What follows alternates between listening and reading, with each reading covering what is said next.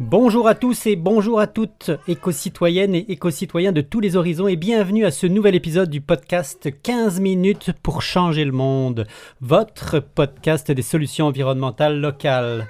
Comme nous sommes très inclusifs ici à l'émission et que nous sommes tous les locaux de quelque part, bienvenue à toi quelles que soient tes origines et ta localité. D'autant que vous êtes de plus en plus nombreux à nous suivre et cela nous touche profondément. À toi, auditeur de Ouagadougou, Gaspé, Shawinigan, Saint-Casimir, Montréal ou Sainte-Anne-de-la-Pérade, nous te remercions de ton écoute.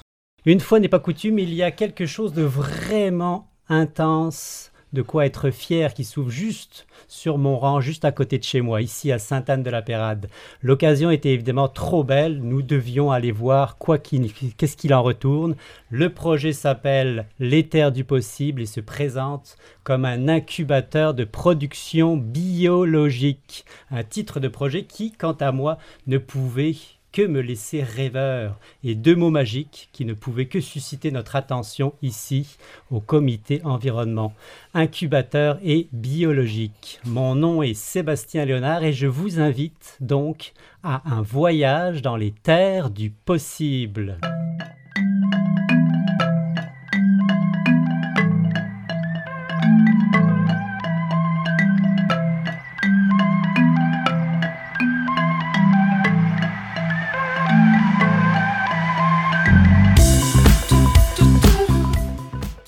Les paniers biologiques fêtent leurs 25 ans cette année et que de chemin parcouru depuis 1996. En effet, le nombre des maraîchers biologiques n'a jamais été aussi important.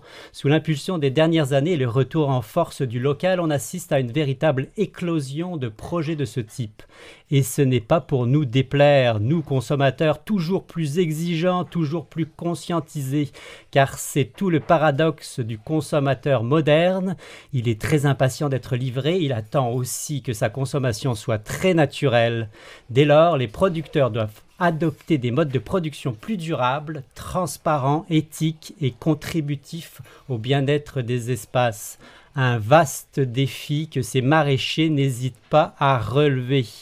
Et aujourd'hui, justement, nous ne nous contentons pas de consommer des fruits et légumes frais biologiques, mais nous souhaitons aussi connaître ceux qui les produisent pour se, pour se reconnaître en eux. Eh bien, ce soir, vous aurez l'occasion de partir à la rencontre de ces éminemment sympathiques nouveaux maraîchers. En effet, dans le cadre des terres du possible, deux projets de maraîchage ont vu le jour. Le Jardin des Louves avec Catherine Gravel et Isabelle Girard-Meunier et la ferme des Tipois avec Pascal Prou, qui sont tous les trois avec nous ce soir. Bonjour à vous trois. Allô? Bonjour. Allô? Nous allons partir à leur rencontre et prendre le temps de redéfinir en quoi ces nouveaux agriculteurs diffèrent de l'image classique et en quoi ils redéfinissent le portrait non seulement de l'agriculture, mais aussi représentent une nouvelle ruralité, peut-être même un nouveau paradigme. Mais avant tout, mais avant tout, nous allons nous retourner évidemment virtuellement vers celle qui pilote le projet des Terres du Possible, Émilie Gendron. Et c'est une péradienne de naissance, diplômée de l'école du vin de Paris. Elle a travaillé dans les vignobles catalans, des vignobles biologiques s'il vous plaît. Elle a donc pu vivre pleinement toute l'expérience du terroir à l'européenne. Elle est aujourd'hui coordonnatrice du, des terres du possible. Bonjour Émilie Gendron. Bonjour. Et merci d'avoir accepté cette entrevue. Dis-moi, Émilie, est-ce que tu peux nous expliquer en quoi consiste exactement le projet des terres du possible? Euh, oui, ben, premièrement, je peux vous, expliquer ce qu'est un incubateur agricole. Donc, un incubateur agricole, c'est un lieu clé en main pour le démarrage d'une entreprise agricole. Donc, euh, pour un coût euh, minime, les participants ont accès à une parcelle pré-certifiée en bio, peuvent utiliser des infrastructures communes comme une serre chauffée et un mégadome, ont accès à de la petite machinerie euh, et également sont accompagnés euh, sur plusieurs plans. Donc, euh, ils sont accompagnés pour leurs essais agronomiques.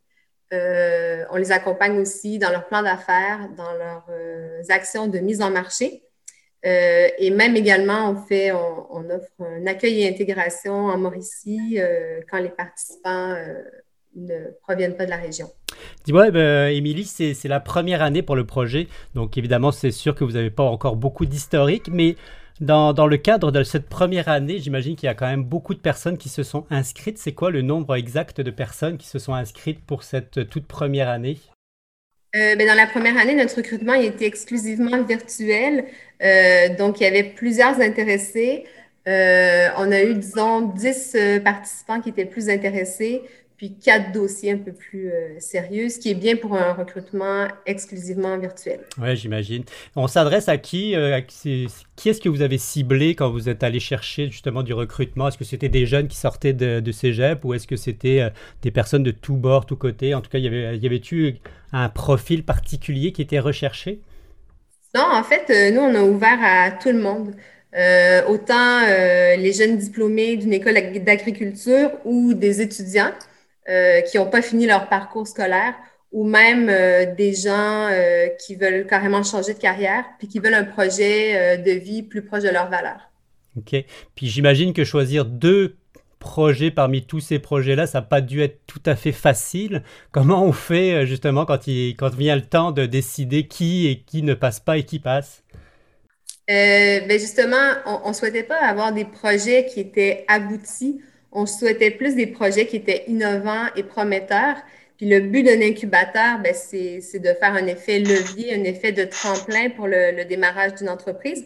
Donc, on, souhaitait aussi, des, entrepreneurs qu'on pouvait accompagner. Ah, c'est vraiment le fun. Et puis dis-moi, je, c'est sûr que le, mot biologique revient souvent.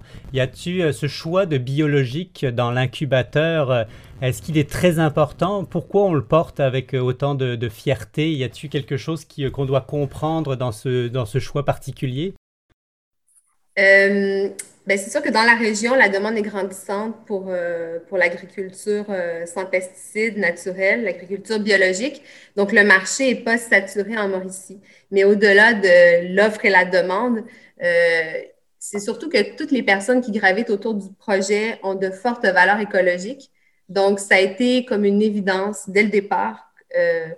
moi, je travaille sur le projet en binôme avec mon, mon, collègue depuis maintenant un an. Puis, c'est quelque chose qu'on s'est rendu compte à force de bâtir le projet que de toute façon, c'était une évidence euh, de, faire ça en agriculture biologique.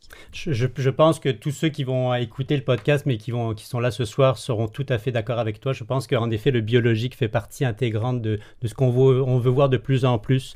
Dis-moi, c'est des, des, maraîchers qui se sont euh, finalement distingués cette année. Est-ce que ça sera toujours du maraîchage ou est-ce qu'il risque d'y avoir dans le futur des choses qui risquent d'être beaucoup plus surprenantes, peut-être de l'élevage, je ne sais pas, je, je, lance ça comme ça. Là. Oui, bien, c'est sûr que là, cette année, on commence avec deux projets qui sont similaires. C'est du maraîchage bio-intensif. Euh, c'est le lieu propice pour faire ça parce que finalement, un incubateur, c'est un lieu expérimental où on doit partager euh, un peu les infrastructures, puis où on n'a pas accès à beaucoup, beaucoup d'hectares. Donc, euh, c'est parfait pour le maraîchage bio, mais on n'est pas fermé à d'autres projets. Justement, on veut diversifier la plateforme. Euh, ce qu'on aimerait pour les années à venir, euh, euh, c'est aller dans le fruit, la fleur, la plante, champignons, peut-être d'autres légumes plus, atypiques, moins communs. donc, oui, on commence avec deux projets en maraîchage bio intensif, mais, mais ça sera pas, pas une condition pour faire partie de la plateforme. La seule condition, la seule obligation, c'est de pratiquer une agriculture biologique. Donc tu en, as jeté quelques mots là, mais le futur de, des, terres du possible, j'imagine que vous allez agrandir. C'est, quoi que ça, à quoi ça va ressembler dans le futur? Est-ce que vous avez déjà des projets, des plans qui, s'inscrivent dans une continuité? Est-ce que tu peux nous, déjà nous en parler un petit peu? Oui, on a, on a un potentiel d'accueil de huit projets en tout. Euh, là, on en a deux. Donc, euh, dans un horizon de deux ou trois ans, euh, on souhaite que l'incubateur soit à pleine capacité. Puis après ça, les places vont se libérer en fonction des départs. Puis au niveau de justement ce qui est cultivé, comme on, vient de discuter, on veut miser sur une diversité pour aussi que après, quand on va faire la, la mise en marché de tous les projets de l'incubateur, il y a une synergie. Puis plus, plus une synergie qu'une compétition finalement. Je comprends tout à fait. J'imagine qu'on va y revenir tout à l'heure avec euh, nos maraîchers, mais euh, j'espère, en tout cas, je souhaite à 100% que vous ayez euh, eu l'accueil que vous méritez largement. Comment ça se passe avec justement l'accueil qui vous a été fourni ici dans la, dans la région au niveau de, de, finalement de la réponse qui a pu être donnée Est-ce que ça, ça s'annonce bien? Euh, moi, je trouve que l'incubateur, on, souhaite vraiment euh, s'ancrer dans le milieu, que ce soit avec nos partenaires organisationnels, qu'avec les agriculteurs qui sont déjà euh, en opération. Puis jusqu'à maintenant, on a eu un retour ultra positif. les agriculteurs se sentent impliqués dans le projet. ils viennent sur les terres, ils nous aident à toutes les étapes par exemple, euh, il y a deux agriculteurs dans nos comités, un dans notre comité de sélection, un dans notre comité de gestion. Euh, on va également euh, démarrer un programme de parrainage. Donc, on va trouver un agriculteur avec plus de vécu pour parrainer un jeune entrepreneur qui commence. Donc, il y a une belle synergie, il y a un ancrage, il y a des partenaires locaux. Donc, ça s'annonce super bien. Ben, merci beaucoup. J'aimerais même temps qu'on prenne peut-être un petit peu de temps pour laisser la parole à ces vaillants producteurs qui se sont lancés ces premières années. Donc je rappelle qu'il y a deux projets en place pour la première année, le Jardin des Louves avec Catherine Gravel et Isabelle Girard-Meunier et la ferme des Tipois avec Pascal Prou. J'aimerais qu'on prenne en fait le temps de découvrir vos parcours si c'est possible parce que c'est des parcours qui sont peut-être un petit peu atypiques par rapport à des projets ou à des, à des chemins de vie qu'on a l'habitude de voir en agriculture. Donc euh, des parcours très éclatés et euh, on est très très loin de l'agriculture conventionnelle. Je sais que Pascal nous a promis qu'il allait commencer. Est-ce que Pascal, tu es toujours d'accord pour nous euh, éclairer sur, ton, euh, sur tes choix de parcours? Ben oui, en effet. Mon, nom, c'est Pascal. moi, je suis originaire de la BTB-Témiscamingue. J'ai, entre parenthèses, flirté avec l'agriculture dans, mon, en Abitibi parce que mon, grand-parent, mes grands-parents avaient une ferme laitière. J'ai pas vraiment euh, vu les animaux et tout ça parce que j'étais jeune. Mais j'ai quand même participé au reboisement de la terre. Si on avait planté, euh, j'ai participé au reboisement de 120 000 arbres avec mon grand-père. Puis euh, ma famille, mes oncles, un de mes oncles était aussi dans l'agroforesterie. Puis, c'est ça, mais j'ai comme juste vraiment flirté. Je n'ai pas été impliqué mais finalement, tu as été très, très, très jeune, conscientisé à tout ce qui était environnement et puis euh, reboisement. Mais dis-moi, tu, tu, me disais euh, en aparté que tu avais eu un parcours quand même euh, orienté sur l'artiste, sur, sur, tout ce qui est du domaine artistique, ce qui est quand même un petit peu étrange. À, quel moment ça s'est passé, ce, ce biais-là, et puis à quel moment tu t'es retrouvé à faire ce genre d'activité? En fait, moi, j'ai pas mal toujours. L'art a toujours fait partie de ma vie. moi, je suis une personne autodidacte dans, la vie. Fait que toutes les choses que j'ai que j'ai fait. J'ai fait plusieurs métiers, euh, j'ai fait de la musique aussi, des tournées, une coupe de, spectacles et tout ça. J'ai, euh, ça fait, comment je pourrais dire, c'est, euh, j'ai toujours appris les choses seul. L'art, pour moi, c'était un, genre, un moyen pour, pour, pour, mettons, m'extérioriser, pour vivre des émotions, des, véhiculer des choses, mettons, pour m'exprimer, en fait. C'était un, moyen de communication que j'avais de, tout jeune. J'ai, euh, le premier instrument, j'ai eu ça, j'avais peut-être 10-12 euh, ans. puis euh, j'ai appris ça seul. Puis, c'est ça. L'art, encore aujourd'hui, ça fait partie de ma vie. ça, c'est mon studio d'enregistrement. Puis c'est ici que je monte le projet d'agriculture aussi, parce que je trouve qu'il y a quand même une grosse, pour moi, il y a, dans l'agriculture, il y a, pour moi, c'est une forme de création. On, que, que, que, que, que, je savais pas à quel point que ça pouvait être aussi connexe, en fait, là, mais euh, je trouve que mon parcours de vie, tu sais, euh, autant une voie artistique, euh, j'étais, moi, j'étais électrotechnicien, j'ai fait de la robotique, de l'automatisation industrielle, de la construction. J'étais ingénieur de son aussi, autant auteur-compositeur. Je trouve que en ce moment, l'agriculture, on dirait que c'est on dirait que mon parcours fait qu'aujourd'hui, je me sens tellement outillé parce que pour être agriculteur, que nous, on a c'est des, projets maraîchers sur des petites surfaces, on a, puis on n'a pas non plus des. Euh, on, a, on, a, besoin de plusieurs chapeaux. Euh, des fois, les, les, machineries vont briser, il faut qu'on répare euh, ça tout seul. On va avoir à construire des, des, petites choses pour des petits bâtiments multiservices, plein d'affaires. qui fait que Puis, puis dis-moi, je, oui, oui, je comprends tout à fait. En effet, il faut absolument toucher à tout. Mais dis-moi, le, passage de artiste à, agriculteur, est-ce que, est-ce que ça, c'était comme un retour aux sources ou est-ce que c'était vraiment comme une aspiration qui est née finalement de tout ce que tu avais vécu avant? Qu'est-ce qui a fait le déclic finalement? En fait, il y a eu le confinement. Moi, euh, j'habite en Mauricie depuis euh, le mois de mars, le premier confinement. Euh, je me sens, j'étais à Montréal avant, j'avais comme ça faisait quelques années aussi que le, musicalement, ça, fluctue beaucoup la musique, l'art. Puis j'avais décidé de retourner en construction. Puis finalement, ça ne vient pas me chercher, mais pendant le confinement, je me suis en venant en Mauricie, puis ça fait longtemps, ça fait à peu près 6-7 ans que je me promène en Mauricie régulièrement. Puis euh, j'ai rencontré une personne ici, euh, un agriculteur à Saint-Maurice, puis il me comme c'est là que, la connexion s'est créée. C'est là que j'ai vu euh, les talents que j'avais acquis dans le passé, à quel point que je pourrais jumeler ça dans un secteur d'activité. Puis de fil en aiguille, je me suis inscrit au Cégep à Victoriaville en production maraîchère biologique. Puis ça veut que la vie, toutes les, toutes les rencontres que j'ai faites depuis, depuis le mois de mars 2020, 2020, on dirait que c'est tout connexe à ça. J'ai croisé des gens, j'ai comme, tu sais. Les synchronicités, on dirait que ça ne pouvait pas être autre chose que ça. puis quand j'ai, fait le lien entre euh, mon expérience de vie puis les, les métiers, la, tout, ça a fait Ah, enfin. Il y a comme une lumière qui s'est allumée dans, dans mon cœur, finalement. Puis j'ai comme trouvé euh, pour moi, c'était une révélation. Fait que l'état du possible, tout, a déboulé. J'aime beaucoup, j'aime beaucoup le terme euh, révélation. Est-ce qu'on peut parler de révélation aussi dans le cas des, euh, du Jardin des Louves avec Catherine Gravel et Isabelle Girard? On va peut-être passer directement à Catherine. Catherine, qu'est-ce que tu en penses? Quel est ton parcours à toi? Est-ce que ça ressemble un peu à celui de Pascal ou est-ce qu'on est très très loin? Ben, c'est c'est semblable un peu, mais sauf la musique en moins. Là. Mais moi, j'ai beaucoup navigué aussi là, euh, en agriculture. J'ai étudié là-dedans, j'ai travaillé euh, surtout en production animale aussi, en production laitière.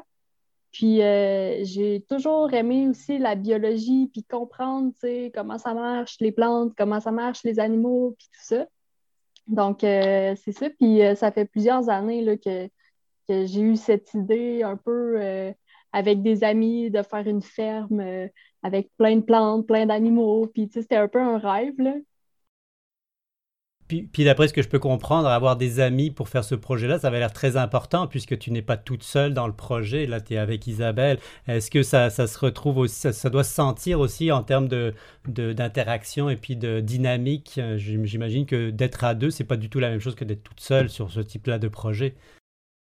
Oui, ben c'est ça. Moi, euh, je voulais pas partir ce projet-là tout seul parce que je trouvais que c'est vraiment un gros projet. Oui, c'est faisable de le faire tout seul, mais moi, personnellement, je trouvais que c'était trop pour moi. Donc, euh, quand j'ai rencontré Isabelle puis qu'on a parlé de ça, euh, ça a fait le clic tout de suite, euh, justement, la, révélation, là, comme Pascal disait. Fait que c'est là que ça a commencé le, le Jardin des Louvres. C'est vraiment intense. Est-ce que Isabelle, toi aussi, t'as embarqué tout de suite euh, quand le, je ne sais pas s'il y en a une des deux qui a, qui a parlé à l'autre et puis il y en a une des deux qui a commencé à dire oh, waouh quelle bonne idée. Est-ce que c'est Isabelle qui a commencé à en parler ou est-ce que c'est Catherine qui a commencé à en parler? C'est Catherine. ah. Mais euh, Catherine, avant qu'on en jase, est arrivée avec le livre de Jean Martin entre autres, puis. Euh, on l'avait dévoré toutes les deux. Puis sur le coup, on était comme ah, ça me donne des petits trucs pour euh, faire du jardinage euh, ensemble, mais c'est vraiment plus pour un jardin de plus grosse production. Puis ben, c'est ça, sur le coup, le livre était plus ou moins euh, approprié ou adapté à la situation. Puis là, plus tard, on a rediscuté, puis on s'est dit, hey, le projet comme ça, ça ferait tellement de sens pour les valeurs écologiques. En plus, c'est toutes des tâches qu'on aime faire, qu'on veut faire, le travail manuel, la planification des cultures, les relations clients ou autres. Euh, fait que ça fait du sens. Puis on était déjà à moitié outillé avec le livre. Fait. OK. Puis euh, là, on parle de Jean Martin Jean-Martin Fortier, c'est ça, hein, je, je, je En fait, c'est un incontournable quand on parle de, maraîchage bio-intensif. C'est sûr que c'est un incontournable et puis on, on, ne pouvait pas ne pas en parler ce soir. Je, suis sûr qu'on va en parler tout à l'heure. Dis-moi, toi, toi, tu as, on va juste revenir à ton parcours, Isabelle, pour, euh, pour finir la boucle. Toi, tu, euh, toi aussi, tu as finalement un parcours en musique, ce qui est quand même assez, euh, assez extraordinaire d'avoir deux personnes sur trois qui ont des parcours en musique pour finir en maraîchage bio-intensif. Mais est-ce que toi, tu as utilisé ce parcours-là aussi d'une manière ou d'une autre pour en arriver ici aujourd'hui? Euh, oui, ben parcours super euh, éclaté, comme tu le disais toi-même, euh, Sébastien, dans ton préambule. j'ai fait mon DAP en musique, entre autres. J'ai joué avec une coupe de groupe, puis ensuite j'ai étudié beaucoup d'études en fait dans mon cas. Puis là, tout récemment, je suis électricienne. Ben, tout récemment, plutôt présentement, je suis électricienne. Donc j'ai été aussi vers la construction. Puis je pense que la musique, ce qui est quelque chose qu'on sous-estime des fois un peu, c'est que ça, ça nécessite des, des, compétences de gestion de projet un peu, d'interaction avec les gens aussi. Fait que c'est quelque chose qui, en jardin maraîcher, c'est aussi de l'observation ou d'être attentif. Fait que beaucoup de, tout ce qui est gestion de projet, euh, je pense que c'est des, c'est des, euh, des skills, je peux dire ça comme ça, un peu connexes qui font du sens. Fait que Là, avec le jardin maraîcher, moi, je me sens vraiment sur mon X. J'aurais pas fait ma vie autrement, puis je me sens dans la bonne direction. Fait que c'est merveilleux. Ben oui, moi je, et puis euh, sérieusement, je vais, je vais le répéter là, sûrement de nombreuses fois pendant l'émission, mais on est vraiment, mais vraiment plus que content et fier d'avoir euh, un aussi beau projet avec euh, des agriculteurs aussi intéressants et intenses qui viennent s'installer ici à Sainte-Anne-de-la-Pérade. Mais un gros merci à toutes les, à tous les quatre parce qu'en fait, on peut pas passer sous silence Émilie aussi qui, qui coordonne l'ensemble. Dites-moi une, une question pour tout le groupe là maintenant, puisque je vous ai tous, puis j'aimerais ça que vous me répondiez peut-être euh, euh, de manière un peu éclatée, comme vous avez envie, euh, lâchez-vous. comment ça se passe dans termes de, je dirais, de, groupe? Est-ce que vous y a vraiment un groupe qui existe à, part entière finalement du, de, ce qui se passe dans les groupes individuels, c'est-à-dire vous avez deux fermes, mais est-ce que vous vous réunissez de temps en temps? Il y a quoi comme synergie qui peut se créer à l'intérieur de ce groupe-là? Est-ce qu'elle existe et comment vous la gérez entre vous? Oui, ben, si, si je peux y aller. Euh, Vas-y, Catherine, lâche-toi. on, on gère tous un peu notre projet individuellement, c'est certain, parce qu'on a toute une entreprise différente, mais il y a tellement de décisions puis de, de trucs similaires aussi. on est tous en démarrage, puis euh, il y a plein de choses qu'on décide ensemble. Fait c'est sûr qu'il y a, il y a un bel esprit d'équipe. On travaille beaucoup ensemble, on s'appelle euh, quasiment à tous les jours, là, puis on se texte. Là. oui.